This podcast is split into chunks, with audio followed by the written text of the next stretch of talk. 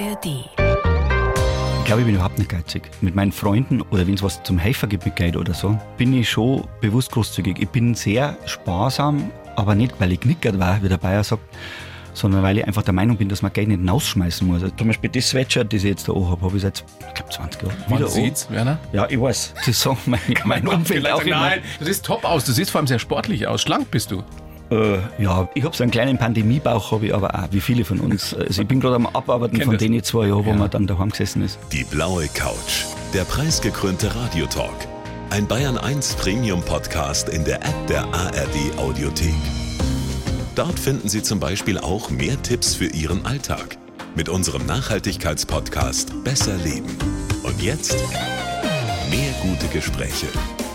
Die blaue Couch auf Bayern 1 mit Thorsten Otto. Wir haben uns so lange nicht mehr gesehen. Ich freue mich so, dass du da bist. Herzlich willkommen, Werner Schmidtbauer auf der blauen Couch. Dankeschön, dass ich schon so schnell wieder da sein darf. Ja, und wir haben schon so viel wieder vorne weggeratscht. Das stimmt. So viel, was man nicht senden könnte. Aber du hast ist unser Schicksal. Deswegen treffen wir uns ja eigentlich. Ja, genau. Ich glaube, ich hab dein, wie du tickst, langsam raus. Hast du? Nein, überhaupt nicht. Wieso, wie tick ich?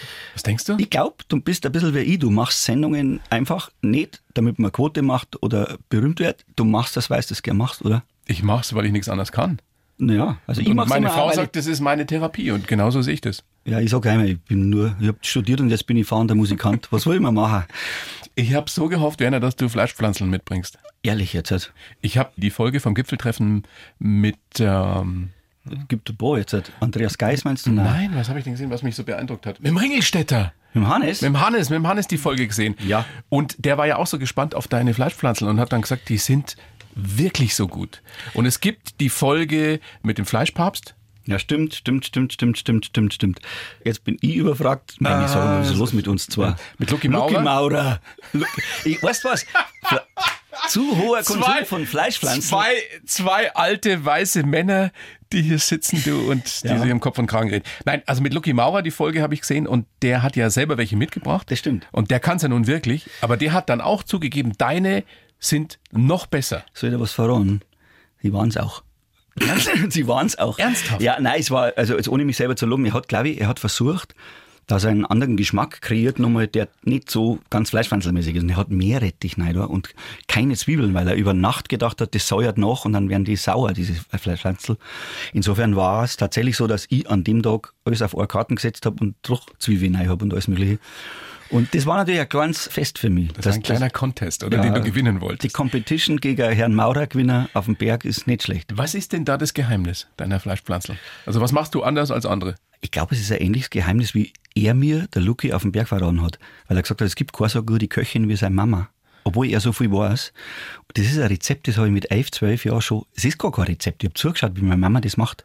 Weil mein Vater und mein Bruder und ich, wenn die Berg gegangen sind, und irgendwann ist meine Mama nicht mehr mit, weil die Berge einfach her waren sind und zum Kraxeln und so, das wollte sie nicht. Aber sie hat uns immer in der Früh dann Fleischpflanzen noch gemacht und mitgegeben.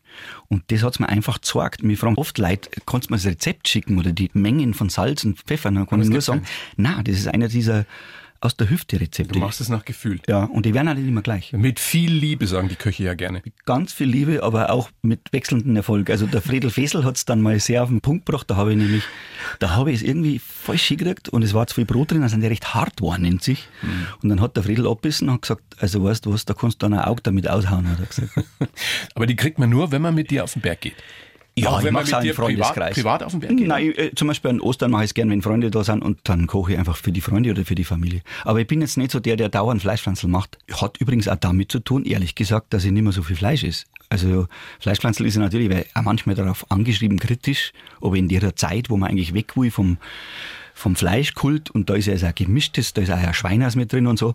Und mir ist das schon bewusst. Also die Fleischpflanzel auf dem Berg sind oft meine einzigen im ganzen halben Jahr oder im ganzen Jahr. Du bist ja auch immer mal wieder in Indien. Spielt Ja. das auch eine Rolle, dass du da, weiß ich nicht, ayurvedische Ja, total. Rituale. Als letztes Mal, wo ich bei dir war, da kam ich gerade aus Indien und da bin ich fast auf den fliegenden Teppich hier reingeflogen. So. ja, aber das ist ja wirklich sehr, sehr schön, da diese ayurvedischen Kuren. Panchakarma-Kur heißen die fünf Wege, heißt Panchakarma. Und da ernährt man sich natürlich nur pflanzlich. Und da lernst du auch viel auch über Milch, Rohmilch und über Fette, also über Ghee, geklärtes Butterfett. Also die essen viel Milch und Zucker, also die, die leben nicht vegan, aber sie essen kein Fleisch. Und wenn's Gemüse machen oder sowas, es gibt zum Beispiel keinen rohen Salat dann in der Kur, weil man versucht, äh, auf diesem ayurvedischen Kuren, dass der Körper eben nicht belastet wird, dass du alles vorgekocht hast, dass äh, Wasser trinkst du warm, da kommst du voll auf den Trip. Das, das ist, weil du einfach merkst, es tut dir gut. Und ich habe tatsächlich nach der ersten Kur, mittlerweile habe ich schon fünf gemacht, äh, jedes Jahr einmal so praktisch wie einmal durchchecken lassen und einmal brav sein, irgendwie einen Monat lang bin ich da immer. Und dann bist du wie neu danach. Dann bist du noch, geht's da gut. Was und dann, bist du für ein Typ? Da gibt's ja diese Typen, in die du da eingeordnet wirst. So Peter oder Peter. Heißt? Feuer. Also ich verbrenne eher, also ich bin eher, was auch stimmt.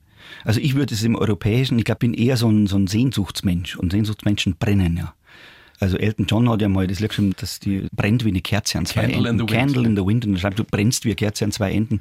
Manchmal So bist du auch ein bisschen. ein bisschen. Ich habe von meiner Mama zwar eine, eine Grundierung auch mitgekriegt, also ich bin schon geroutet, aber ich habe nie aufgehört, sehnsüchtig zu sein. Mhm. Das macht's nicht immer einfacher. Nein, nein, nein, nein, nein. Aber deswegen bist du auch ein großer Künstler geworden. Ein großer Künstler. Ein großartiger. Ein Ja, großer. na, naja, warum, also gibt's du sei dann, ja, sei nicht so bescheiden. Werner, du bist hier, damit du auch ein bisschen Komplimente kriegst. D- Danke dir. Von mir, die Du hast- ernst gemeint sind, weil ich dich nicht nur sehr gerne mag, sondern weil ich dich sehr, sehr schätze und interessanterweise als Künstler mit den Jahren immer mehr wahrgenommen habe. Du warst für mich. mich, Ja, früher klar. warst du, bist ja ein paar Jahre älter, aber da warst du schon im Fernsehen. Du warst für mich ganz lange der Moderator, Werner Schmidtbauer. Das geht auch vielen Leuten immer noch so. Das natürlich kommt von der Verbreitung her. Also Ja, live aus dem Alabama hat wirklich jeder kennt und ich wäre oft auch immer noch angesprochen. Dann am Merchandising-Tisch nach dem Konzert. Hey, warst du noch live aus dem Alabama? Und das. Also unsere Jugend. Unsere Klar. Jugend, klar. Und das ist übrigens was ganz Schönes, was gerade passiert, weil ich bin auf Solotour unterwegs und da kommen oft Leute zu mir, weil ich bin immer dann bei meinem Publikum, ich stehe dann immer draußen am Ende vom Konzert und da gibt's wirklich Leute, die meinen Weg verfolgen und die mich tatsächlich wertschätzen, was mich sehr freut. Nicht aus dem Grund, weil einmal ein gutes Lied dabei war oder einmal eine gute Sendung, die sagen, wir sind den Weg mit dir gegangen, wo du ganz jung warst und wir auch, haben wir live aus Alabama gehört und uns gefetzt mit unserer Umwelt über Tschernobyl, über alles. Dann nach zehn Jahren habe ich plötzlich Dings da gemacht, wo ich selber kleine Kinder gehabt habe, habe ich ein Kinderformat gemacht, beziehungsweise ein Erwachsenenformat mit Kindern.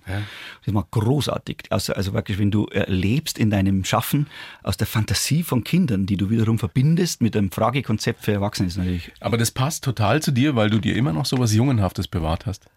Weißt du, wenn man dir in die Augen schaut, schaut immer noch der Lausbub zurück. Das mag sein mit, aber ich glaube jetzt mit 61 ist eher so eine Art, bei mir ist das Feiern nicht ausgegangen. Also ich bin so fasziniert, auch jetzt in diesen schwierigen Zeiten, wo Krieg herrscht, wo wir klimatischen Wandel haben, den wir überhaupt nicht im Griff haben mittlerweile, noch nie gehabt haben, von Anfang an nicht. Und dennoch glaube ich, dass man es ja anders um wieder Fredel Fesel zu zitieren, also äh, ohne Gaudi ist eh alles nix. Also wenn wir jetzt aufhören, lustig zu sein oder die Kinderproduktion einstellen, also ich schon, aber auch die Jungen, dann... Das hätte mich jetzt interessiert, ob du nochmal überlegst. Wa- Warum denn nicht? Nein, nein, nein, nein. Also ich, ich glaube, ich habe mit Günter Grünwald mal drüber geredet. Mit Günther, der spät Vater geworden ist. Ja. Und dann habe ich auch gesagt, du ist das nicht ein bisschen. Und dann sagt er, du, und was war die Alternative? Weil frage mal in zehn Jahren meinen Sohn, ob er gern nicht auf der Welt war, weil der Vater zu alt ist. Das stimmt natürlich auch. Also jedes geschenkte Leben ist ein Leben, Aber das du wärst doch jetzt bestimmt auch nochmal ein großartiger Vater. Das glaube ich nicht. Ich, Mit der Lebenserfahrung. ich weiß nicht, geht's dir nicht aus, Thorsten, dass Ja, man ja, ja, merkt, war- irgendwann, boah, du hast, glaube ich, noch relativ kleine, Ich habe hab eine 18-Jährige, die macht gerade Ja, Abitur. ja. Die ist aus dem gröbsten raus. Ja.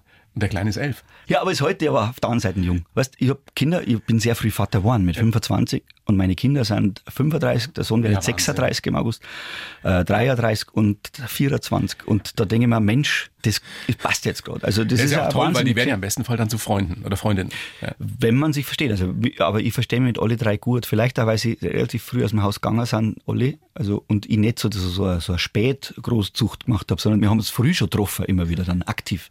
Ich meine, die zwei Großen sind nach Berlin, die habe ich dann drei, vier Mal im Jahr gesehen. Aber das waren tolle, tolle Zeiten. Ich, ich bezweifle eh, ob unbedingt besser ist, wenn du so ein alltägliches, weil ich bin so ein Patchwork-Typ, ich habe mich zweimal ja auch scheiden lassen. Das heißt, es war ja immer auf Distanz auch. Aber ich war dann auch immer da. Ich hoffe, ich war da, wenn es wenn's, wenn's nötig war. Und wir haben uns dann einfach absurd gegenseitig. Und das, das war dann wiederum gezeichnet von großem, großem Verständnis und, und einer wahnsinnigen Freude zusammen sein und gezielten Reden auch. Das ist schön, wenn das so kommt. Ein kurzer Hinweis in die Regie zu meiner großartigen Redakteurin, zur Veronika. Die nachfolgenden Sendungen verschieben sich um mehrere Stunden. Tut mir leid, aber wir müssen die blaue Couch heute mit der XXXL-Ausgabe bis 24 Uhr. Ja, super, ich bin dabei. Werner, jetzt haben wir uns warm gequatscht, jetzt können wir richtig loslegen. Okay. Kurzer Fragebogen, den kennst du, glaube ich, schon. Ja. Spontane Antworten und eine kurze kleine Begründung dazu. Beruf, Musiker und Journalist und zwar in der Reihenfolge. Geisteszustand, äh, durchschnittlich überschwänglich. Lieblingsort auf der Welt? Schon Bayern. Letztlich ist es, ist es Bayern. Du kriegst eine Million Euro für mir als Gage für diese heutige Show. Was machst du damit? Ich teile es mit dir. Coole Idee. Und der Jens kriegt auch was ab in der Regie. Und die Veronika auch. Natürlich, kommt ja. da machen wir einen drauf. Das klang bei den jetzigen Restaurantpreisen für drei, vier Wochen, können wir da essen gehen. Der liebe Gott sitzt bei uns hier am Tisch, also wir setzen voraus, es gibt ihn oder sie oder wen auch immer und du darfst ihm ihr eine Frage stellen. Welche ist das? Kollege, wie geht's in diesen schwierigen Tagen? Weil ich glaube, Gott ist ein Kollege, weil er in uns wohnt. Der ist nicht irgendwo, sondern der sitzt, momentan sitzt er mir da drüben. Eigentlich heißt Gott, du hast einen Otto, seien wir uns doch mal ehrlich. ähm, genau. Endlich spricht's meiner aus, weißt du? Ja. Was so ein 50er alles macht, geht vor der Sendung. Okay. Ja. Du bist echt billig, Werner billig, gell? 50 Euro. Du, ich bin tatsächlich, ich bin aus einer Handwerkerfamilie raus, ich weiß noch, was 50 Euro sind, beziehungsweise 100, 100 Mark. Mark. waren früher oder 100 Mark, ja. ja. Meine erste Gitarre, die ich übrigens dann in Verona gespielt habe, sogar vor 10.000 Leuten, die hat 380 Mark gekostet.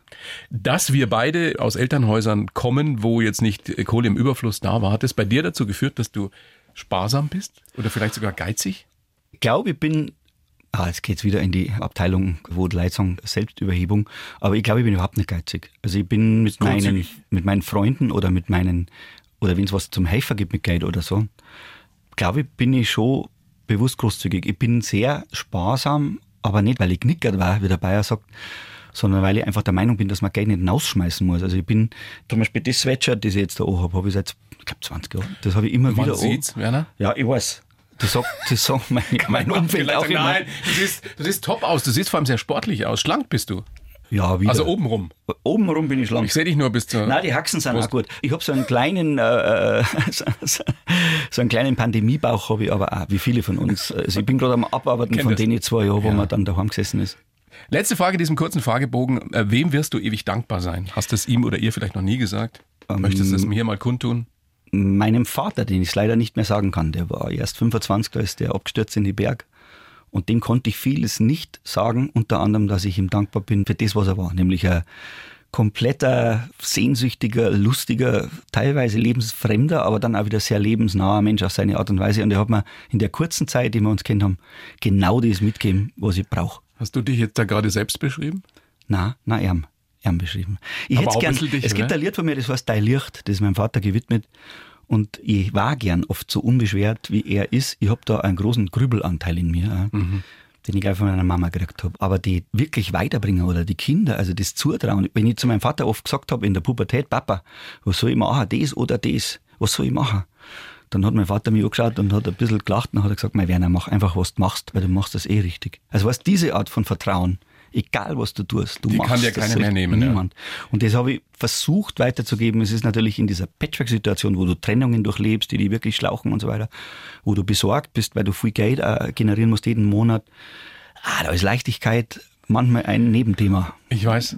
Ich weiß, das war bei uns zu Hause, also in meinem Elternhaus, Leichtigkeit war ein Fremdwort. Also da war viel Gutes, aber Leichtigkeit war das, wonach ich mich am meisten gesehnt habe überhaupt später. Ja, aber schau, das hat mein Papa, Leichtigkeit war sein Thema. Spulen, mhm. Fußball spielen, ausgehen auf den Berg gehen. Ich unterhalte mich heute noch und zwar stundenlang, weil meine Kinder, alle drei, kennen diese Sprüche, obwohl sie ihren Großvater nie erlebt haben. Ja, werden so oft die bescheuerten Sprüche von meinem Vater, der hat auf jede Lebenssituation einen bläden Spruch gehabt. Einfach damit es lustiger bleibt, dass nicht man nicht ganz unterschlagt. Und es gibt Telefonate, vor allem mit meiner jüngeren Tochter und mir, ich weiß nicht, ob ich da jetzt ein interner ausplauder, das ich nicht gern hört, aber wir, wir ratschen oft eine halbe Stunde, sitzen im Auto, haben ein Headset auf und wir reden kein einziges vernünftiges Wort. Dann, hey Vater, wie schaut's aus? Und ich fange dann, hey du, mein, ja, ich hänge gerade im Fensterkreuz, aber sonst alles in Ordnung.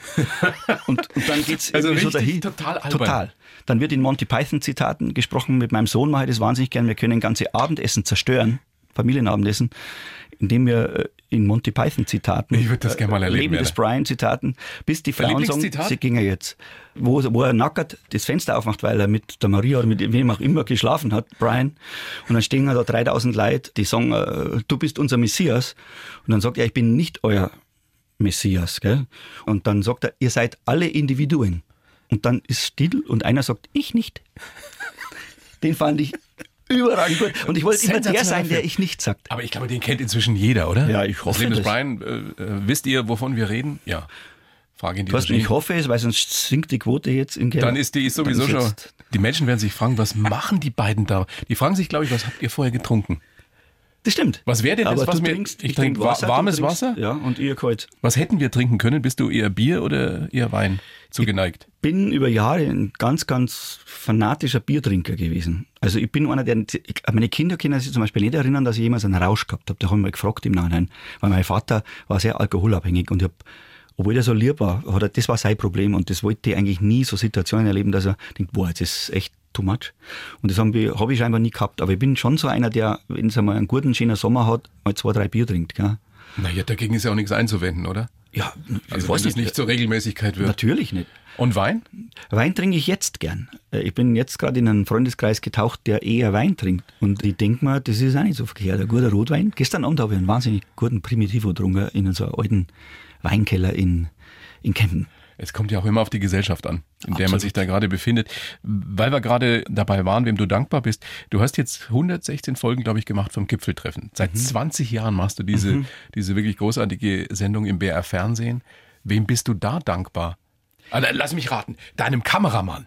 Dem am allermeisten, jetzt im Ernst, weil der, Der Stefan von der Nöber- ersten Folge an Ja, gemacht, Stefan Nöbauer ist Garmischer und der, es war ja damals vom Fernsehdirektor Jansing damals, der hat mir diese, dem bin ich übrigens auch dankbar, dass er mir die eine Pilotfolge hat machen lassen, mit dieser abgefahrenen Idee, Mit mit der tragbaren Kamera am Bergenauftrainer und ein Gespräch führen. Ja. Und der hat gesagt, machen Sie mir eine und dann schauen wir, wie es weitergeht. Weil der gedacht hat, du findest keinen Kameramann, der Genau. das macht, da rückwärts laufen Ganz und genau. am Berg. ja. Und dann habe ich den Stefan getroffen und der ist heute noch. Der Stefan ist auch genau wie ich, über 60 und normal hörst du Mitte 50, das ist ein Pilotenjob eigentlich, hörst du Steadicam auf, weil es sind 27 Kilo, die trägst du am Körper.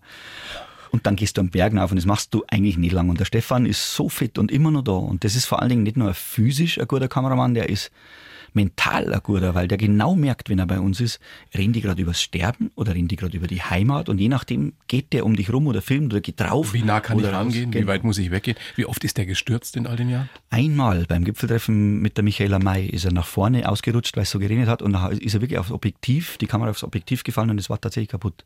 Aber deswegen haben wir ja auch zwei Helfer pro Kameraleute, die haben äh, Ersatzteile dabei. Für jede Situation. Also dann war es ein Reserveobjektiv natürlich, gell, das dann weiter. Es gibt diese Folge mit Monika Gruber, da ist, glaube ich, die Kamera ausgefallen, oder? Da ist ähm, Stefan seine Kamera komplett ausgefallen, weil damals wurde noch mit so Kassetten gearbeitet, Betacam-Kassetten, kennst äh, vielleicht auch noch. Und dann war der Einzug kaputt plötzlich und war nichts mehr zu machen. Und wir waren mit der Monika Gruber bei großer Hitze, mit vielleicht so 200 Höhenmeter unterm Gipfel. Und dann entweder brichst du die Folge ab, weil du kannst einfach mit der zweiten, es sind immer zwei Kameraleute da, aber du brauchst diese tragbare, sonst geht's nicht. Dann haben die angerufen, im, da ist der Bayerische Rundfunk großartig gewesen. Da war im Fundus war noch eine Kamera da, also äh, da, wo die alles ihr Der technisches Zeug Fundus ist ja ein bisschen weiter weg, ne? Nein, nicht der, nicht der Kleiderfundus, sondern der Materialfundus. Der, Ja. ja. genau. Der ist dann in München, Freimann. Und dann haben die sofort der Kamera reingeschmissen, sind losgefahren und die haben sie dann irgendwo getroffen, nach eineinhalb Stunden auf halbem Weg in Niederndorf an der Grenze bei Kiefersfelden und haben die Kamera ausgetauscht und wir sind im Schatten gelegen. Gerade Monika, fragen, was hast du mit der Moni die ganze Zeit gemacht? Dann? also mit der Monika Gruber kann man gerne mal zwei Stunden sein, weil die ist. Ihr seid äh, im Gras gelegen? Ja, genau so Wie so ein altes Ehepaar oder altes Sie hat ihren Liebespaar? Freund dabei gehabt, muss ich sagen. Äh, Insofern war alles safe. Aber, äh, nein, aber die hat, äh, nein, die ist einfach lieb, weil die, weil die, die hat wahnsinnig Geduld gehabt und hat gesagt, das wird schon. Und ich war eigentlich zweifelnder wie sie. Die kommen ja nie wieder. Wie soll das gehen? Und irgendwann sehen wir so zwei Punkte. Der Kameramann mit dem Assistenten, rauffahren rauf mit der Kamera. Alexander Kräft hat er geheißen. Und dann, oder heißt er immer noch. Und dann haben wir einfach weitergetragen. Was ist das, was da passiert mit den Menschen, wenn die mit dir auf den Berg gehen? Ich habe das Gefühl, ich meine, das ist natürlich auch deine Kunst, dass du die Leute dazu bringst, dass sie dir aus ihrem Leben wirklich Sachen erzählen, die sie sonst vielleicht niemandem außer ihren Liebsten erzählen würden. Ja. Was passiert da? Warum ist das so, so wirkungsvoll, wenn man geht und dabei redet? Weißt, ich habe das Format deswegen erfunden, weil mir genau diese Art von Talkshows, die im Studios immer wieder sind, mit diesen fünf, sechs Leuten, die dann sich wiederholen, das war mir too much und ich habe dann eigentlich Fernsehen aufhören wollen. Und ich selber bin aber zum Reden mit meinen Freunden, wenn es mir beim besten Freund ein Beziehungsproblem oder ein Berufsproblem, wir sind immer im Berg gegangen zum Reden und nicht in die Wirtschaft. Das ist eine lange Geschichte. Es gab Bettelmönche ganz früh, äh, oder Wandermönche, so heißt es. Es gab Wandermönche früher. Die sind zum Denken gewandert. Ich glaube, es Das passiert kennt vielleicht der eine oder die andere, wenn man geht, Ja. dann denkt sich's leichter. denkt sich's leichter. Es gibt auch einen wunder, wunderbaren Satz eines Philosophen aus Dänemark, der gesagt hat, es gibt kein Problem auf dieser Welt, dass man sich nicht vom Hals gehen kann oder dass man sich nicht weggehen kann. Ich glaube, dass manchmal gescheiter ist, Verspannungen oder Krisen oder, oder Probleme, die unlösbar scheinen, wegzugehen, als sie wegzudenken. Wie oft hörst du dann danach oder vielleicht währenddessen auch, ihr schneidet ja auch, oh, das hätte ich jetzt aber gar nicht erzählen wollen. Das höre ich am Berg gelegentlich, aber dann nehmen wir es sofort raus. Okay. Es ist aber auch so, dass Leute oft das nicht auffällt, Gäste. Zweimal oder dreimal in dieser ganz langen Geschichte, oder na mehrmals sogar, habe ich im Schneideraum dann den Gast angerufen und, und habe gesagt, du, das mit dieser gewünschten Abtreibung, hast du das deine Kinder irgendwann mal erzählt? Und dann hat die Frau gesagt, nein, habe ich das wirklich gesagt? Dann gesagt, ja, das hast du am Berg gesagt. Nein, bitte nimm's raus. Also das fällt ja dann oft gar nicht mehr auf, diese Fernsehsituation. Das ist echt interessant. Ich weiß, es ist schwer, da jetzt eine oder einen rauszugreifen, aber wer hat dich am meisten überrascht? Oder bei wem hast du dir gedacht, das hätte ich dem oder der nie zugetraut? Also überrascht jetzt, wirklich überrascht, haben mich viele, aber gnadenlos überrascht hat mich zum Beispiel DJ Ötzi. Weil da war im Vorfeld mit der Redaktion nicht wirklich einig, soll man den mitnehmen oder nicht, weil der hat ein bestimmtes Image, der Mann. Und ich habe mal mit ihm Open Air gespielt, da war er Top-Act und wir haben irgendwie davor gespielt. Aber der hat sich dann als so sensitiver und weicher und auch wirklich gebeutelt, vom Leben gebeutelter Mensch. Also von eine diesem, Menge erlebt. Der hat viel erlitten. Der hat wahnsinnig viel erlitten in seiner Kindheit und der war so freundlich. Und dann hat er ein Lied gesungen am Schluss, was er geschrieben hat. Das ist einer der wenigen Balladen auf einer seiner Platten. Und ich hat das selber geschrieben. Der schreibt oft nichts selber. Lebt deinen Traum heißt das Stück. Und der hat ein Lied gespielt, ich sag's dir, Thorsten, da hat das Kamerateam geweint. Und ich auch. Das war dermaßen überragend schön. Das hat mich sehr überrascht. Wofür ist das ein Beleg, dass wir alle unsere Vorurteile im Kopf pflegen und vielleicht manchmal hinterfragen sollten? Mit Sicherheit ist das ein Beleg dafür. Das sollte man aber öfter nicht nur, wenn wir die Geschichte hören. Also ich merke es an mir selber. Ja, das ist aber auch was, was wir, glaube ich, in unserem Beruf mitgegeben kriegen, wofür wir auch, oder ich sehr, sehr dankbar bin, dass man oft überrascht wird von Menschen. Oder dass man äh, Absolut. Neues erfährt über Menschen, die man ja schon glaubt zu kennen, aus dem Absolut. Fernsehen, aus der Zeitung, woher Absolut. auch immer. Ja. Also es ist wirklich so, dass du deine Klischees jedes Mal wieder zurechtgerüttelt bekommst auf dem Berg. Das ist schon wahnsinnig. Was ist das, was du in der Quintessenz gelernt hast über die Menschen in diesen 116 Folgen oder auch in den, ich weiß nicht, 1000, nee, 500 Folgen live ja. aus dem Alabama, die du gemacht hast? Ja. Die Quintessenz ist, dass wir als Menschen, glaube ich, schon das Gute wollen. Also, dass die Leute und vor allem. Die meisten zumindest. Die meisten. Es Nicht gibt alle. ein paar richtige Arschlöcher, wie wir jetzt gerade erleben, auf höchster politischer Ebene erleben und leider, ich habe mal einen Platten Aber nicht gemacht. nur da. Nicht nur da. Also wir haben mal eine Platten gemacht 2001, da habe ich jetzt das T-Shirt wieder neu drucken lassen das hat geheißen Zeit der Deppen. Wir leben, wir leben momentan in einer Hast du noch eins für mich? Ich habe eins, wenn du magst. ja, wir verkaufen. Nein, nein. Also ich habe auf der Tour jetzt wieder dabei. Der Deppen ist Zeit super. der Deppen, ja. Das ist ein Lied, das ich geschrieben habe in der Nacht, als George W. Bush 2001 zum Präsidenten der Vereinigten Staaten gewählt wurde. Aber es hat sich herausgestellt, es ist nicht nur auf diesen Mann fixiert. Also wir leben in einer ziemlichen Deppenschwemme, muss man mal wirklich sagen. Deppen gibt's überall. Ja, aber momentan darf er sich austoben. Aber es gibt Gott sei Dank Problem. auch viele gute Menschen oder Menschen, die das ja. Gute wollen, wie du sagst. Um auf das zurückzukommen, was du sagst. Und ich habe auch gemerkt, vor allem am Berg, mit den prominenten Gästen, vermeintlich prominenten Gästen, ich habe gemerkt, wie herzerfrischend, und das meine ich jetzt echt positiv, stinknormal die meisten Menschen sind. Die wollen geliebt werden, die wollen einen schönen Tag haben, die wollen dir dein Herz öffnen, eigentlich. Weil wir Menschen leben von der Kommunikation, deswegen war die Pandemie so gnadenlos, finde ich und so und hat auch schlimme Folgen, also vor allem für die jungen Leute. Aber die meisten Leute, ob das jetzt ein Reinhold Messner ist ob das, sage ich jetzt ganz bewusst, ein Alfons Schubeck auch ist, der ganz am Anfang mal dabei war, ob das, äh, ja, wer immer da mit dabei war, wo man sagt, das sind richtig berühmte Leute oder am Anfang stehend von ihrer Karriere, wo ich auch viel gehabt habe, ja. Wie den Martin Frank, der da mitgegangen ist, der großartig war. Ja, jetzt gerade wieder auch in der neuen Folge, die seit kurzem wieder in der Mediathek ist. Ja, mit der Monika Trasch meinst ja, du? Genau. Das ist Tolle so Musik, Leute, unglaublich. Ja. Und die meisten Leute sind, sind einfach ticken ähnlich. Du willst geliebt werden, du möchtest der Welt eigentlich gut da und du bist dankbar, wenn jemand mit dir redet und wenn du erzählen darfst und wenn du zum Blühen gebracht wirst, was du auch übrigens recht gut kannst. Eigentlich bin ich ganz anders, ich komme nur so selten dazu. Das trifft doch auf die allermeisten ja, Menschen zu, oder? Ja. Und wie du sagst, es ist so schön, wenn man sich dann öffnen kann. Und das ist ja auch ja. das Geheimnis eines guten Gesprächs, ja. dass sich zwei Menschen öffnen. Das stimmt. Ja. Wenn das jetzt einer bloß wahr. Fragen stellt und der andere Antworten gibt, dann denkst das du dir wahrscheinlich, ah. Nicht mehr viel, nicht mehr viel vor. Ja das ist ja auch eines deiner Erfolgsrezepte oder eines deiner Geheimnisse, dass du auf eine sehr, sehr sympathische, äh, subtile Art eben von dir was einfließen lässt, was dann wiederum dazu führt, dass der andere, die andere denkt, dem Werner, dem erzähle ich jetzt alles. Das stimmt, das ist allerdings im ist Rohschnitt. Das, ist das Absicht oder passiert dir das? Das passiert mir. Ich denke mir, das ist nur fair. Wenn der mir was erzählt, erzähle ich. Also ich schneide ganz viel von dem, was ich sage, raus. Einfach nur, weil es eine Motivationshilfe ist, um den Gast zu öffnen. Und weil der andere glänzen soll. Weil er glänzen soll. Es soll ja der glänzen, ist ja vollkommen wurscht. Aber es ist ein guter, wenn du dem das Gefühl gibst, du gibst von dir auch was her du sagst jetzt auch was ja, zum Thema Trennung oder zum Thema das und das. Also das ist ganz, ganz wichtig. Also die Zutaten sollten schon mindestens zu fünf Teilen beim Gast sein und zu einem Teil bei dir, die da dann wirklich auch zu sehen sind und zu hören sind.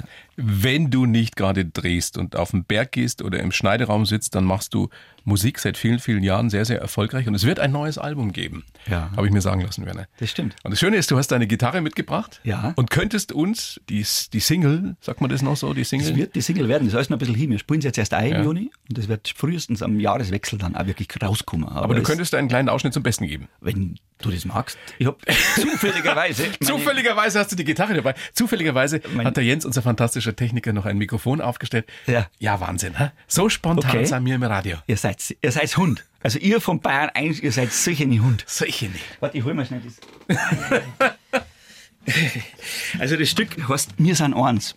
Und das ist ganz bewusst von mir so ein Song, den habe ich wirklich loswerden müssen. Es gibt manche Lieder, die schreibst und brauchst viel Zeit. Das ist mir in einer Viertelstunde ist das in der Gitarre und im Text. Eine Viertelstunde. Ich habe das gespielt, weil es war mir so ein Bedürfnis in Nacht, weil was ja passiert ist die letzten zwei, drei Jahre ist, durch die Thematiken, die da waren, dass wir wahnsinnig gespalten waren über Corona, jetzt sogar der Krieg spaltet, weil manche sagen, ja, Putin ist provoziert worden und das ist ja alles ganz klar. Wir sind alle so ein bisschen auf Distanz gegangen, räumlich, aber auch innerlich. Diese Spalte gehen durch Familien. Und auch der West-Ost-Konflikt, die ganze Welt zerbricht wieder in diese zwei Hälften. Und ich denke mir, was ist da los? Weil äh, es gibt ein super Lied von YouTube, das heißt One. Und ich habe lange Zeit eine bayerische Version dieses Stückes gespielt. Da ist mir ein Satz aufgefallen. Auf bayerisch hat der geheißen, wir sind eins, aber nicht dieselben. Also wir sind eins, aber nicht dieselben. Und ich habe ein Lied geschrieben, das heißt, wir sind eins. Und ich spiele jetzt eine Kurzfassung, weil die Single ist so, die Maxi-Single ist so eine Dance-Version, 47,5 Minuten. Dance-Version? Na, Schwan, überhaupt nicht. also die Wahrheit ist, dass ich, dass ich ähm, nein, nein, es ist eher so ein alter, alter Folksong. Du bist echt ein Gaudi-Fuchs, bist du heute. Warum? Naja, weil das so lustig ist mit dir. Ja, ich Ein Humorist, der Humorist Werner Schmidbauer ist zu Gast. Ich freu, aber aber pass mal auf, aber der Text geht echt tief jetzt, du. Wir sind eins. Darf ich es spielen? Ja. Wenn ich mich verhau, ist es brandneu. Also das ist jetzt nicht so. Ja.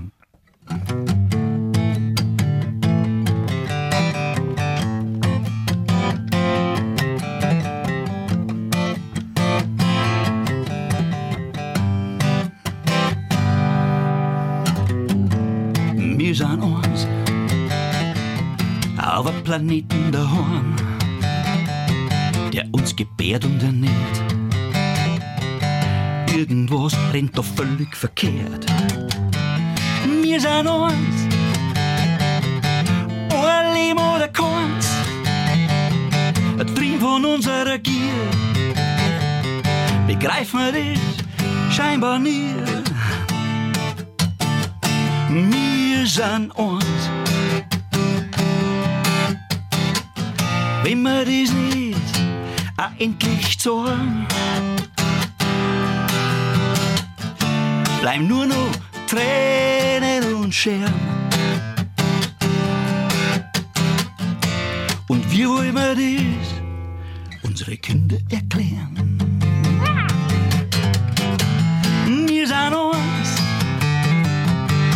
Ist nicht alles verloren. Was grad passiert, ist kein Spaß. Doch die Lösung, die heißt bestimmt nicht Hass. Wir sind eins. Ein Leben oder keins. Lass uns unsere Hände und Herzen rühren, weil Menschen sind wir nur, weil wir lieben. Wir sind eins. Wow, Weltpremiere. Werner Schmidbauer, mir sind eins. Wann wird es das neue Album geben, Werner? Äh, ich hoffe, also so wie es ausschaut, wir nehmen es auf jetzt dann im Juni, einen großen Teil, live mit Band da. Also da wird So schon wie richtig früher? gescheppert, so wie früher, Back to the Roots. Und äh, ja, es wird wahrscheinlich, äh, ich schätze mal Januar. Also wir werden sicher kommunizieren, wann es rauskommt, aber wir haben dann nur einen akustischen Teil auf der Platte, den produzieren wir dann extra nochmal. Wie früher Neil Young, der immer zwei Seiten gemacht hat, eine elektrisch, eine akustisch.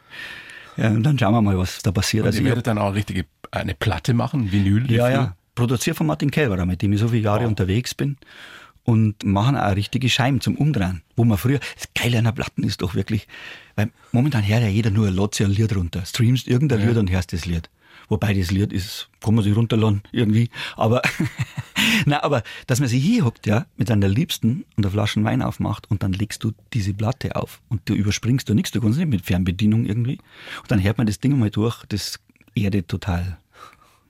Das ist sowas Romantisches, es, ist, es hat was unglaublich Nostalgisches und jeder, der, weiß nicht, die 30 überschritten hat, ja. weiß sofort, was du meinst, wie sich das anfühlt. Absolut. Im Gegensatz zum Streamen, ja. Ja, und es gibt, was wirklich wunderbar ist, es gibt ganz viele junge Leute, die übrigens kollektiv immer wieder unterschätzt ja. werden vom Rest der Gesellschaft, die wieder auf Platten kaufen. Also bei mir, wenn ich Konzerte spiele, mache ich selber das Merching, äh, Merchandising. Und wenn ich dann CDs verkaufe, denken oft junge Leute und sagen, wir dann da gerne eine CD abkaufen, aber wir haben kein Laufwerk mehr, aber wir haben einen Plattenspieler. Ja. Und die, und die, die hören wieder Platten, was großartig ist. Ich würde gerne eine kleine musikalische Reise mit dir machen, Werner. Gerne. Ich spiele dir oder wir spielen dir äh, Musikschnipsel vor von okay. Songs von dir mhm. und du sagst mir ganz spontan wirklich nur einen Satz, was dir dazu einfällt. Okay. Ja? Wir fangen an mit diesem wunderbaren kleinen Lied. Loan die an die, die loan die an die, wir loan an uns zusammen. Loan die an die.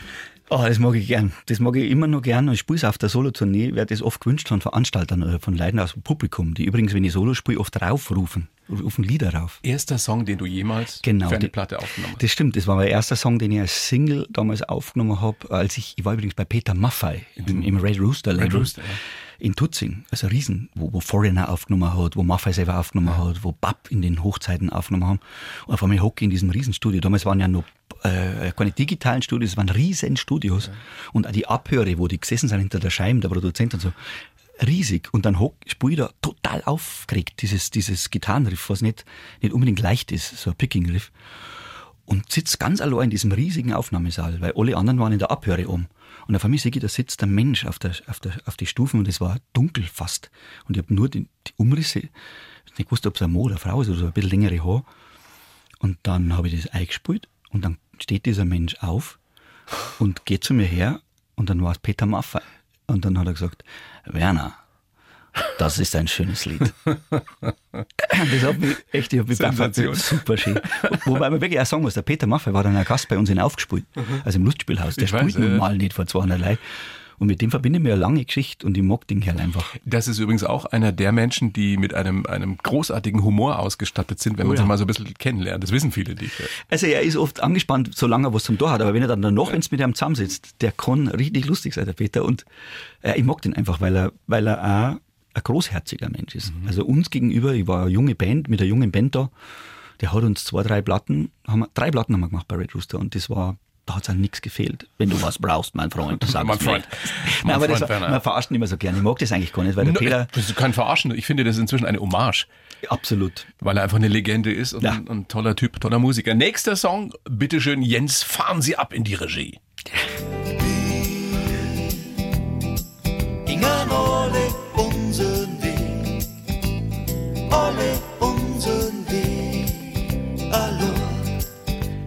Wir gingen alle unseren Weg. Ja, wir gingen alle unseren Weg, ist äh, geschrieben worden, 91, glaube ich.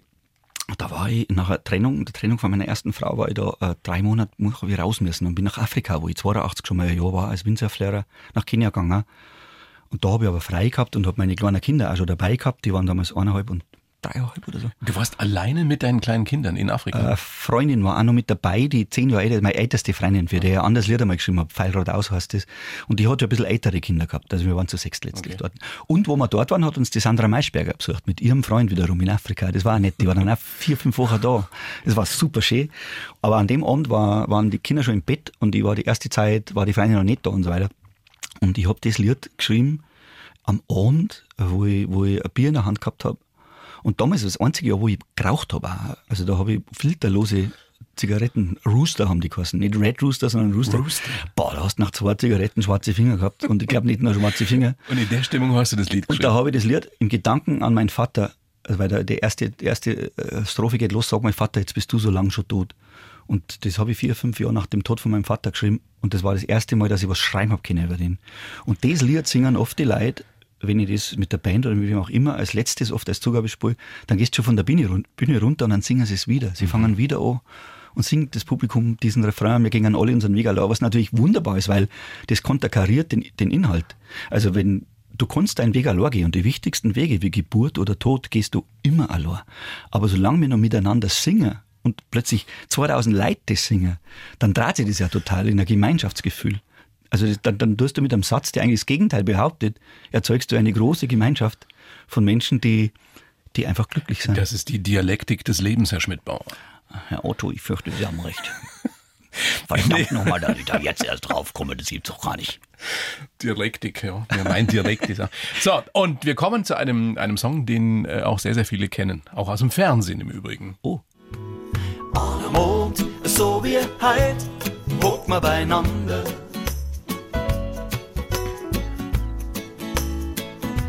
Die halbe Nacht Der Titelsong von Aufgespült. Von aufgespielt. Und das ja deswegen entstanden, weil es diese Serie aufgespielt gegeben hat. Und dann haben wir, äh, wir haben das vorgeschlagen, dass wir da mit Leid uns improvisieren durch das Leben dieser Menschen und dass die unbewaffnet kommen, also ohne Band, nur mit ihrem Instrument. Und jeder Musiker redet sich leichter mit dem Instrument auf, auf dem Schoß, ja. Auch das ist wieder so ein Trick.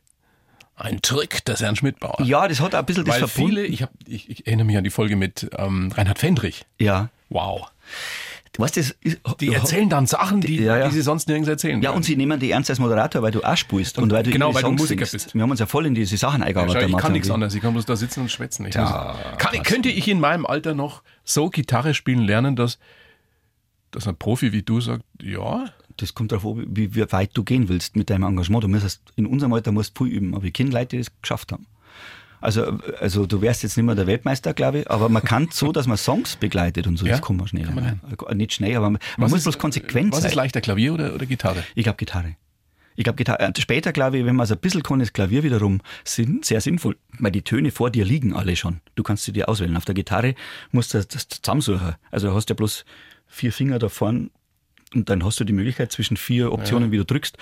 Auf Klavier liegt das alles vor dir und du kannst äh, fürs Komponieren, glaube ich, ist Klavier super. Aber wir waren ja bei Reinhard Fendrich. Der kann Gitarre spielen. Der, kann Gitarre, Der muss es nicht mehr lernen. der hat übrigens ehrlich, jetzt, ich hoffe, dass ich da nicht zu sehr aus dem Nähkästchen plaudere, aber den Vorfall, der einzige Zweifel war, dass er gesagt hat, er, er, er, spielt gar nicht so gut. Er, er glaubt, er spielt nicht gut, weil er halt so die Begleitung noch immer Ewiger spielt. Zweifler. Und dann haben wir gesagt, und, und ob das ohne Band geht? Und dann haben wir gesagt, du, die Band ist Martin Gelberer, das gelangt. Und wir spielen mit dir mit und singen. Und das war dann eine schöne Sendung. Und da habe ich eben, weil die Redaktion gesagt hat, wir brauchen irgendein Intro-Lied. Kann man nicht irgendwie sowas für aufgespult hieß die Folge und wie machen wir das? Und dann, da kommt da das Wort aufgespult einmal vor in dem Text und dann habe ich, ich glaube in zwei, drei Stunden das, das Lied irgendwie zusammengeschrieben, damit es ein Intro hat. Und auf einmal hat sie das, hat das Lied, wie man im Bayerischen sagt, Haxen gekriegt und haben dann viel Leute kennt. Ja. Wie lange hast du eigentlich gezweifelt, ob du als Musiker gut genug bist? Also wenn du mit Leuten wie Martin Kelberer spielst oder Pippo Polina, Ja. das sind dann natürlich herausragende Musiker, Ja. die, die dich sicherlich nach vorne gebracht haben auch. Also äh, bei Martin ganz mit großer Sicherheit. Pippo ist ähnlich, hat eine ähnliche Geschichte wie ich. Das ist ein Cantautore und spielt einfach lang, ein lang. großartiger Sänger ist. Ein Ja. irrsinniger Sänger. Also Pippo hat eine Stimme, die ist so begnadet.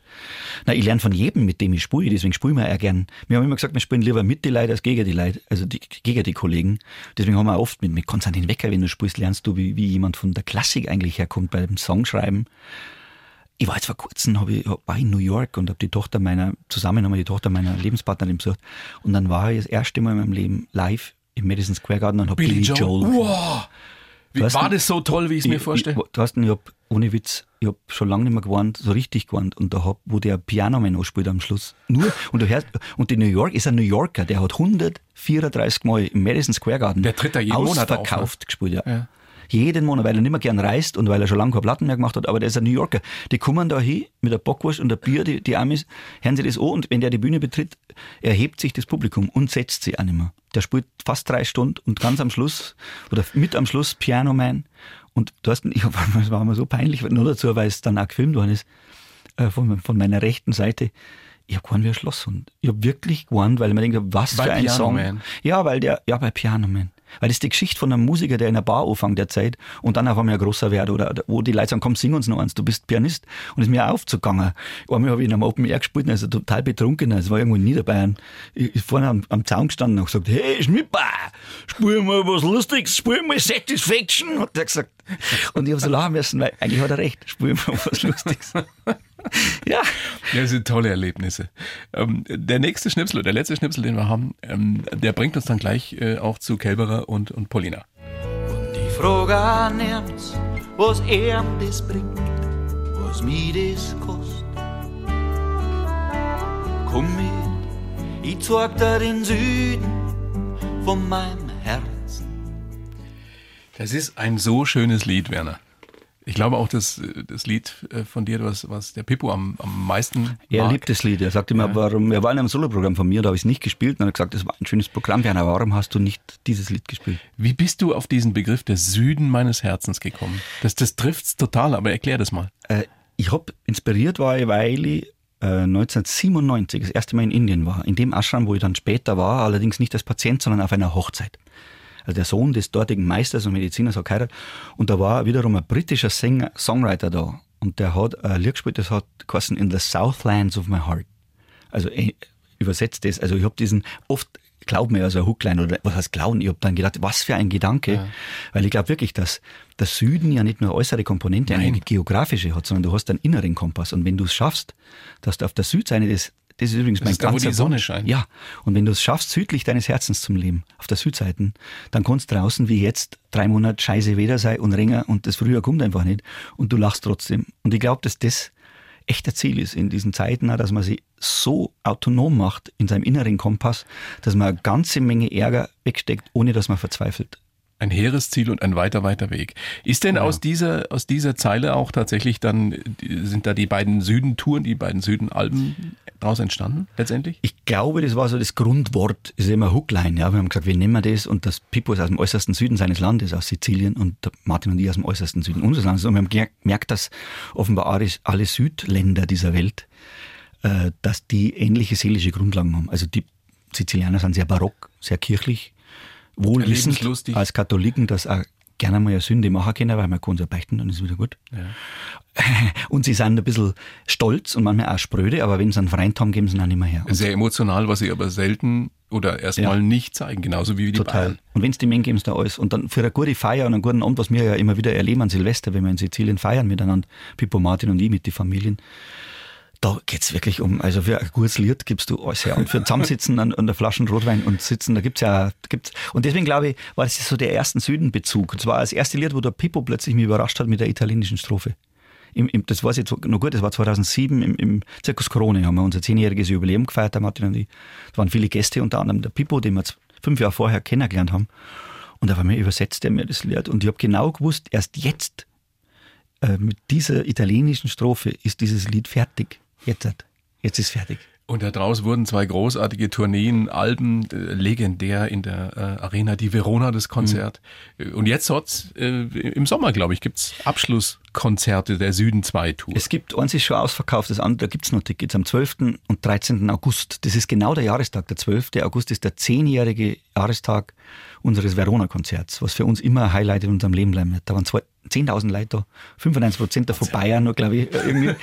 Überhaupt noch nie, Verona noch nie so bayerisch erlebt. Und, und das war, war wunder, wunderbar. Und wir haben leider dann die Pandemie hat uns 2000, am 12. März 2020 haben wir, ohne es zu wissen, unser letztes Konzert gespielt auf der zweiten Südentour äh, in Wien, im, im Staatssaal haben wir gespielt und danach war, waren die Schranken runter, waren die Länder zu und es wurde nicht mehr gespielt.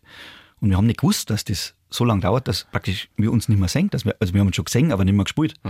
Und viele von unseren Fans oder, oder Leute, die zugehört haben, haben geschrieben, äh, haben uns geschrieben und gesagt, Mensch, schade, dass wir eigentlich nicht mehr, weil das war ja ein Projekt, uns war klar, dann ist es vorbei. Wenn das, und jetzt haben wir gesagt, das geht so nicht und wir spielen, äh, wir spielen noch, noch mal äh, einfach für unsere Leute und auch für uns mit unserem Team nochmal einfach schöne zwei Konzerte und dann ist wirklich gut und dann ist rum ums Eck. Und das wird am 12. und 13. August sein auf Schloss Scherneck bei Augsburg. Und fürs zweite Konzert gibt's noch Karten. Da gibt's noch Karten, ja. Ja. Das haben wir erst vor kurzem freigegeben, weil wir dachten, wir spielen noch eins.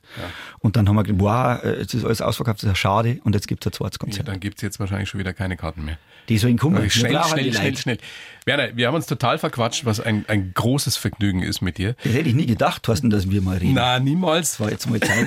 Weil die letzten Ich habe Sendungen trotzdem, waren ich mach's ja, ich Okay. schreibe ja für jeden Gast immer noch einen Lebenslauf. Und ähm, ich würde dich trotzdem bitten, den noch vorzulesen und dann, dann picken wir uns eine Sache raus, über die wir noch äh, ganz tiefgehend sprechen und dann, dann ist gut. Dann, Das ist gut, ja, Dann genau. machen wir. Sind wir eh fertig. Wir- Dann, dann fallen, wir hinten runter. Ich heiße Werner Schmidbauer und sammle kostbare Momente. In meiner Brust wohnen zwei Seelen. Die eine liebt die kreative Einsamkeit, das Komponieren und Schreiben, während die andere auf die Bühne strebt, den Austausch von, mit Menschen und den Applaus liebt. Meine Kindheit war geprägt von Fußball und Musik. Äh, Später habe ich tausende Sendungen moderiert, echt. Aber ein Fernsehkopf war ich nie. Die vielen Begegnungen mit Menschen bei Live aus dem Alabama und beim Gipfeltreffen möchte ich auf keinen Fall missen. Früher dachte ich, wenn du mal 50 bist, dann bist du entweder ein Spießer, entweder ein Spießer oder schon tot. Wo hat er das her? Das habe ich wirklich mal gesagt. Heute bin ich über 60, sehr lebendig und kein bisschen spießig. Wobei das K, K eingeklammert hast. Das, das kannst du, das obliegt dir. Okay, aber den letzten lese ich noch, den letzten Satz. Mein Wunsch für die Zukunft, mehr Muße. Ich spüre, ich bin auf dem richtigen Weg. Äh, das stimmt leider verblüffend. Ich bin jetzt wieder mal gerührt. Ehrlich? Ja, ehrlich. Das freut mich. Ja, nicht geschüttelt, aber gerührt. Nein, ich habe ich hab mir echt angestrengt. Also, gut, das- ich streng mir immer an, aber jetzt für dich ganz besonders. Ehrlich jetzt? Ja, wirklich. Aber du hast es, also wo hast du die Sätze her überhaupt? Also das ist ja ein Zitat von dir, dass du gedacht hast, wenn du mal 50 bist, dann bist du entweder ein Spießer oder schon tot. Stimmt, das habe ich irgendwann mal gesagt. Das ist richtig. Und alles andere habe ich mir so aus den Fingern gesogen.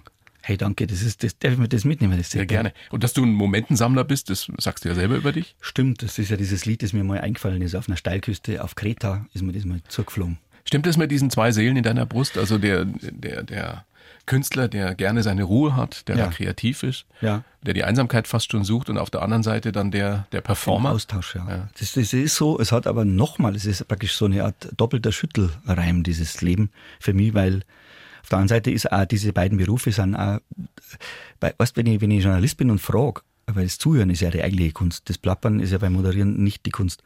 Und wenn du, da bist du wie so ein Gefäß, da machst du dich leer. Du schaust, dass du gut, also gut nicht viel. Du, du, natürlich redst du mit und du versuchst ein gutes Konterpart zu machen aber du versuchst, dass der Gast blüht. Also der schüttet sein Leben in dein Gefäß. Und wenn ich auf der Bühne stehe, und weil meine Lieder sind fast ausnahmslos biografisch ähm, und auch authentisch, und dann schütte ich mein Gefäß. Und dann machen sie die Leid leer und ich schütte mein, meine Seele in, in das Gefäß, in die Amphore der, der Menschen. Wie machst du deine Seele dann wieder voll, indem du eben die Einsamkeit suchst? Dann wieder beim Komponieren. Ich habe jetzt zum Beispiel die letzten sechs Jahre, wo vieles in meinem Leben sich verändert hat, komplett, da habe ich nichts schreiben können. Beeindruckt durch das Leben, das du lebst. Und dann kommt aber, wie es jetzt war, ausgelöst durch die Pandemie, das war eine der großartigen Sachen, Seiten an der Pandemie, dass ich zur Ruhe gekommen bin und meine Gitarre wieder in Hand genommen habe. Aber richtig geschrieben dann. Also diese Einsamkeit, wenn du mit deiner Gitarre, auf einmal, mein Zimmer schaut jetzt wieder aus, wie mein Zimmer ausschauen sollte. Da liegen drei, vier Gitarren, eine Menge Zettel, drei, vier leere Bier stehen herum und dann, und dann, oder im Idealfall volle, und dann äh, schreibst du und dann bist du mit dir, ja. Jetzt bist du 61. Ja. Ähm, wenn, wenn du an den Sechsjährigen von damals denkst, den die Oma mit dem Schlitten zum Musikunterricht in Leim gezogen hat, was fällt dir zu dem ein, spontan? Der kleine Kerl hat ein Riesenglück gehabt, weil das, der, den hat Oma da hingezogen. Also die hat mich da wirklich in die städtische Musikschule gezogen und meine Eltern haben das finanziert, weil die waren nicht sehr reich und wir haben halt so eine städtische Schule da geführt. Also dem fällt ein, dass er in einer unglaublichen, behüteten äh, Familie groß geworden ist. Und die, dass, er das, dass ich das erlebt habe, das ist einfach der, die Grundlage allen, von allen Dingen, die ich jetzt hab und mache. Wie fände der den, den erfolgreichen Musiker, Moderator, Autor von heute? Das weiß ich leider nicht. Er fand ihn wahrscheinlich lustig, weil. Also ich glaube, dass Kinder Leid, die singen und so. Aber äh, er wär, glaubst du, der finden. der fänd dich alt oder der fände uns alt schon, oder? Alt schon. Also ich weiß noch von meinen Kindern, die mir eine große Achtung entgegenbringen und wo also ein gegenseitiger Austausch stattfindet. Also die finden mich schon, ich glaube, die bewundern mich nicht, aber die finden es okay, wie es gelaufen ist. Also und sie wertschätzen mich sehr. Was jetzt so ein ganz kleiner machen darf, das weiß ich. Also ich weiß, dass ich, da wo ich jetzt lebe, in Kempten jetzt seit einiger Zeit, um uns rum wohnen lauter Leute, junge Familien. Äh, Und die Kinder, wenn ich dann im Garten Gitarre spiele oder so, äh, oder ich bin ja der Erste, ähnlich wie mein Vater. Mein Vater, der hat mich da sehr beeinflusst, weil der, wenn wir ein Gartenfest gehabt haben, und da waren viele Kinder, Kindertisch, da gab es ja immer den Kindertisch damals. Und die äh, Erwachsenen haben halt ihr Zeit geredet und die Kinder haben spätestens nach drei Minuten das alles gegessen gehabt und waren Fußball spielen. Also. Mein Vater war nach drei, vier Minuten sehr zum Ärger meiner Mama am Kindertisch. Und der ist Und so ist es bei dir auch? Ja, genau. Ich bin, im, Im Zweifelsfall findest du mich am Kindertisch. kannst du wieder Fußball spielen? Das war ja mal eine, eine große Leidenschaft von dir. Jetzt hast du, hast du ein neues Knie. ne? Das stimmt, seit Geht fünf Jahren. Ja, super. Das Knie, also ich kann jedem nur raten da draußen, der dazuhört und sagt und auf einen Schleiß hat und es auf ihn wartet. Das ist ein krasser Eingriff, es tut wahnsinnig weh. Äh, dann im Nachhinein die, die Therapie. Aber jetzt kann ich wieder Berge, Thorsten, und ich kann, ich kann auch wieder Und das Skifahren. alles nicht mehr. Na. Fußballspielen habe ich noch nicht traut, weil da irgendwann ein blöder Pressschlag oder was ist, dann hast du wieder den Ärger. Aber ich kann schmerzfrei gehen, ich kann sogar Yoga machen im Schneidersitz. Also ich kann richtig offen mit den Gelenken da sitzen. Das ist äh, natürlich viel Übung. Ich habe jetzt vier, fünf Jahre auch hart drauf gearbeitet, wirklich. Das mache ich täglich mehr. Ich mache jetzt, jeden Morgen, ohne Witz, äh, ohne Witz, also außer es ist so, muss so früh raus, dass es nicht geht, mache ich eine Stunde bis eine Viertelstunde Yoga. Jeden Morgen? Ja, natürlich. Das heißt, du bist ein Yogi. Ich fange den Tag so, also wenn, wenn ich kann. Und mein Beruf gibt mir die Freiheit, dass ich ja im Prinzip bestimmen, wann ich loslege. Gut, an die Tag, wo Gipfeltreffen ist in der Früh, da gehst du Gipfeltreffen machen. Aber das nehme ich mal, also ich stehe um 6 Uhr auf oder halb sieben und um sieben mache ich eine Stunde Yoga. 61. Klingt nicht mehr jung, da kann man sich vormachen, was man will. Wie fühlst du dich innen drin? Wie alt? Genauso. Ich fühle mich wirklich, Also du bist keiner, der sagt, ich bin ja immer noch wie mit 17. na, ich glaube, ich bin ein recht glücklicher und, und lebendiger 61-Jähriger. Wobei man sagen muss, ähm, mit 61 oder auch mit 59 ist man heute anders drauf, als äh, unsere Sicherheit. Väter mit 60 Mit waren oder Sicherheit. Großväter. Absolut. Und körperlich merkst du es auch. Also die, die Operation hat schon auch Spuren hinterlassen in der Art, wie lang du fit bleibst, wie du, du generell, also ich bin schon anfälliger für, ich habe dann nochmal meine Finger operieren lassen müssen. Äh, ich habe acht Hand-OPs gehabt in, in dieser selben Zeit. Und das war halt mich schon auch, da merkst manchmal Dinge. Ja, und dass du dann leicht Rheuma kriegst oder so. Aber das ist ja klar, wir sind ja, haben ein Programm im Körper. Und fr früher waren die Leute mit 60 alt, die waren wirklich alt. Die sind dahergekatscht mit einem steifen Knie oder was immer, weil es Krieg, kriegsversehrt waren oder ich weiß ich nicht, ja. Oder, oder Verschleiß gehabt haben. Heutzutage sind wir in, in einer Zeit, wo, wo, wo ganz vieles reparabel ist und wo du älter wirst einfach. Ich weiß gar nicht, ob es Dieter Hildebrand war oder Blackie Fuchsberger. Einer von beiden hat gesagt, Alter, alt werden ist nichts für Feiglinge. Absolut nicht. Wie mutig bist du? Das weiß ich noch nicht. Ich- Momentan bin ich noch nicht. Also ich, es gibt einen schlauen Satz, wo ich den Autor nicht weiß, aber der großartig ist. Äh, der, Leute in unserem Alter, Thorsten, du bist ja noch jünger. am Ich bin ein junger Spund. Natürlich, aber, aber ich, war, ich, stehe, ich stehe, ich stehe, in Wahrheit stehe ich an der Pforte zur Jugend des Alters. Aha. Also ich klopfe gerade da an und ich weiß auch, wie das hinausgeht, dass Zach wird hinten aus. Aber ich bin ja noch in dem Privileg, dass ich mich rühren kann, dass mein Hirn noch richtig funktioniert und dass ich noch fast auf jeden Berg rennen kann. Das ist doch großartig. Was ist das mit der Muße? Ich weiß, du bist ein, ein unsteter Geist. Wird das wirklich besser? Kannst du Also es war, es war schon nachlassen? Also das Yoga hilft sehr. Ich kann nachlassen, aber jetzt, wo ich die Lieder geschrieben habe, zum Beispiel, möchte ich einfach nochmal Gas geben. Also Wecker hat einmal gesagt, ich singe, weil ich ein Lied habe. Ich habe jetzt wieder 10, 12 Lieder und ich möchte die da raushauen in die Welt. Ähm, ich glaube, ich glaub, dass ich noch einmal möchte jetzt tatsächlich noch mal auf dem Stempel stehen, zwei, drei Jahre. Ja. Aber das wird nächstes Jahr erst der Fall sein. Ja, ja, ich glaube auch. Also jetzt spielen wir natürlich auch noch. Ich spiele jetzt solo äh. Solo-Konzerte, Ja. genau. Und wir spielen mit Hannes Ringelstädter jetzt im Tollwood. Sommer. Tollwood. Mit, äh, spielen wir vier, fünf Konzerte und eins davon ist Tollwood, das letzte und Kreste dann und Süden spielen wir. Aber ich glaube, nächstes Jahr gehe ich nochmal richtig auf Tour und dann muss ich auch nochmal wirklich krachen lassen. Muss ich auch wissen dann. Ich mag auch nachher mit den Leuten zusammensitzen. Das ist das, der Unterschied ist, wenn du, wenn, bevor ich heute auf Bühne gehe und stehe dann, wenn, bei Solokonzerten stehst du allein hinter dem Vorhang, ist was anderes. Weil wenn du neben Martin Kelberer hinter dem Vorhang stehst, da haben wir uns immer viel Spaß gewünscht. Also nicht viel Erfolg, wir haben uns immer viel Spaß gewünscht. Und was wünschst du dir jetzt alleine? Ich wünsche mir eigentlich gar nichts, weil der Wunsch schon erfüllt ist. Allein dadurch, dass ich spielen kann. Also ich denke mir mal, wie großartig, dass da jetzt 400 Leute, 600 Leute draußen sitzen, die von daheim aufgestanden sind, sie in ihr Auto oder in die Öffentlichen gesetzt haben, eine Karten gekauft haben, die ja heutzutage auch teurer waren, sind 30, 35 Euro, weiß ich nicht, oder knappe 30 oder so. 30 Euro kostet das bei dir. Ja. Oder in der weniger, ich weiß gar nicht genau. Ja, aber diese, du, alles ist teurer geworden. Kauf einmal einen Liter Vorzugsmilch. Da kannst du gleich in mein Konzert gehen. Entschuldige. Das hat mir jetzt Spaß gemacht, dass du so irritiert Ja, warst. weißt, ja, also mein Konzert kostet nicht mehr wie zwei Bestellpizzas in, in Wahrheit momentan. Ganz ehrlich, wenn man weiß, was da alles dahinter steckt. Ja. Und das ist ja nicht so, dass das dann alles in deine Tasche geht. Nein. Ja, dann ist das wirklich gut investierte Kohle für einen großartigen Abend. Jetzt hast du das gesagt. Bevor ich mir Avatar 2 nochmal anschaue. kostet genauso. Ist aber auch eine Möglichkeit. Ja, macht auch Spaß. Ja. Macht beides Spaß. Werner, herzlichen Glückwunsch äh, zu allem, was du so treibst. Das ist wirklich Wahnsinn, dass du, dass du ähm, schön dich zu sehen, wie lebendig du wieder bist. Ja, es gab ja auch Jahre, da war das alles ein bisschen schwieriger. Und, und wie du gesagt hast, dass du wieder Gas geben wirst, das ist toll. Viel Spaß bei den Konzerten. Wir freuen uns alle sehr drauf und ansonsten bleibt vor allem gesund. Thorsten, danke. Es war wirklich wunderbar da zu sein und ich hoffe, wir sehen uns wieder. Wir machen da zwei Sendungen jetzt draus. Veronika, das können wir, machen wir wirklich. Wir machen zwei Shows draus. Müssen wir schon wieder eine weniger aufzeichnen. Unterhaltsamer als, als andere Sachen ist es allemal. Werner, vielen herzlichen Dank. und äh, bis ganz bald. Ich danke dir. Mach's gut. Bleib Servus. gesund. Servus. Ciao. Die Bayern 1 Premium Podcasts. Zu jeder Zeit, an jedem Ort. In der App der ARD Audiothek und auf bayern1.de. Bayern 1 gehört ins Leben.